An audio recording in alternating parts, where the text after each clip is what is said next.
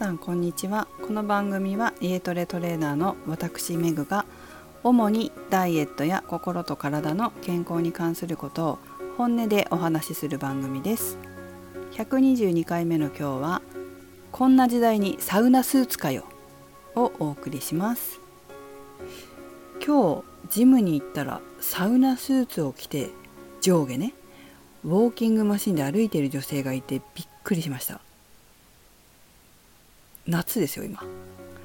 私がスタッフだったら脱いでくださいって言うと思います。クラブによっては禁止してるところもあるはずです。うちの生徒さんだったら絶対禁止ですね。なんでサウナスーツって着るんですか？汗をかきたいんですか？むくみ取りたいんですか？痩せたいんですかね？とサウナスーツを着る理由が私には全くわからないので一般的にこういう理由で着るのかな？というところで2つの方向から今日は解説したいなと思います。まずは痩せると思ってる場合。こういった場合は体重が減れば痩せたと考えるケースですね。例えば運動の前とかサウナの前に体重を測定してで運動したりサウナに入ったりして終わった後にまた体重を測る。運動やサウナに入ったことで体重が減ったから痩せたと思う。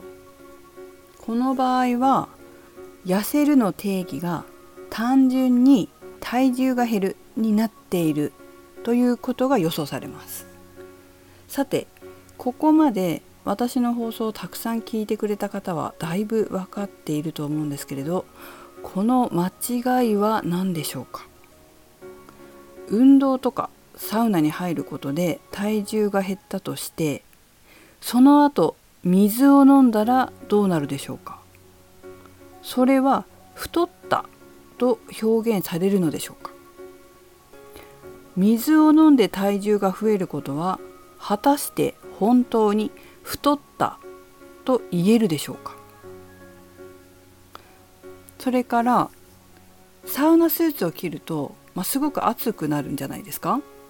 あれだってさあの運動する時に防水用のこうウィンドブレーカー着て運動するだけでもすごい暑くなるじゃないですか。それ以上なんじゃないの？サウナスーツって。ところで最近夏がものすごい暑いですよね。環境庁のサイトによると気温が28度以上31度未満の時は熱中症の厳重警戒。熱中症の危険性が高いので激しい運動や持久走など体温が上昇しやすい運動は避けましょうって書いてあります。気温が35度以上になると危険とされてます。特別な場合以外は運動を中止してくださいと。この夏35度くらいあった日もありましたよね。運動できましたか？全く体が動かなくなりませんでした？35度いかなくてもそれこそ普通に半袖短パンとかでもこの30度超えて運動するってものすごいきついよ。今年とかね冬とかでもサッカーやってたけどあったかかったのよ。冬でも天気で。でそれでも結構暑いって思ってたのに、まあ、この夏ひどかったですよね。でそもそも人間の体温自体が少なくとも35度以上あるわけですよね。果たしてサウナスーツの中でどのぐらいの気温になるんでしょうかね。サウナスーツは脱水や熱中症になる危険性があるっていうふうにも言われてます、まあ、脱水とかになっちゃうと心臓に負担がかかっちゃったりして体の負荷はすごく大きいですよね。そのぐらい危険だっていうことなんですよ、まあ、危険性っていう面から見てもちょっと怖い。それから普段ね30分走ってた人夏の暑さでそんなに走れないじゃないですか。サウナスーツ着たまま同じスピードで同じ時間同じ距離走れるんですかね。っていうかおそらく同じ時間同じ距離走れないと思うんですよ。そしたらどうですかね。30分走れたところ夏の暑さでもそんな5分だってサッカーできないですよ本当。暑すぎて。5分以上結構ヘロヘロになるんだよ炎天下でもね。35度とかですよ。35度ないか。30度ぐらいか。でも5分走れないんですよ。消費エネルギーとしてどっちが大きいですかね。ではそうここからが2つ目に入りたいと思います。汗をかいてむくみを取りたいという場合。汗をかけないからサウナスーツを着るっていう人もいるんですかね。あの岩盤ヨガとかあとはなんだホットヨガとかああいう感じ？あれってでもねインストラクターがきちんと勉強してたりなんかすごい水分とか取るんじゃないですか？私やったことないですけど やる気もないですけど。さてさて汗をかけない人の問題点は何でしょうか？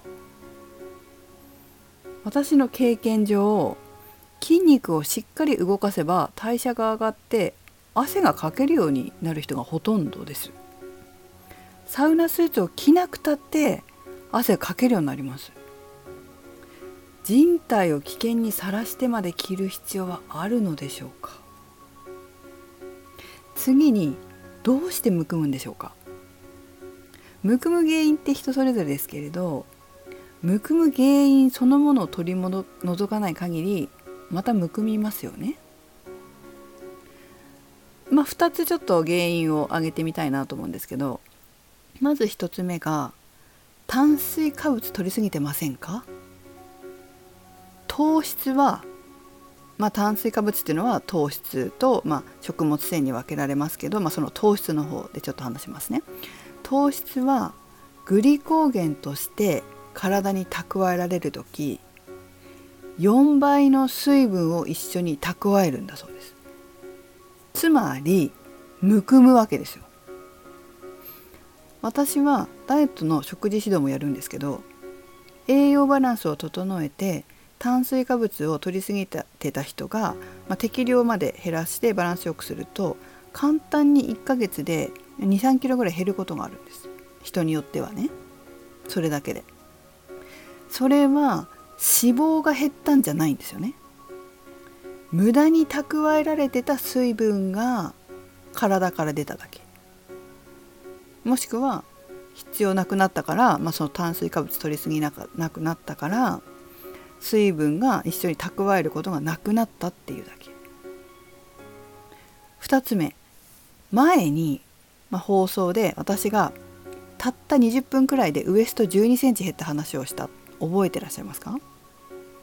あの時は筋肉を動かさないでじーっとしてたわけですよね何時間も。そうするとまあ普通にむくむわけですよ。デスクワークの人ってよく足むくんでるじゃないですか。水分は重力に逆らって勝手に上がってこないんです。だからその体を動かす筋肉を動かすっていうことがすごく大事だってことです。むくむ原因って他にもあるんですけれども、まあ、一般的な成人に関して言うとそういうことが多いんじゃないかなと思います。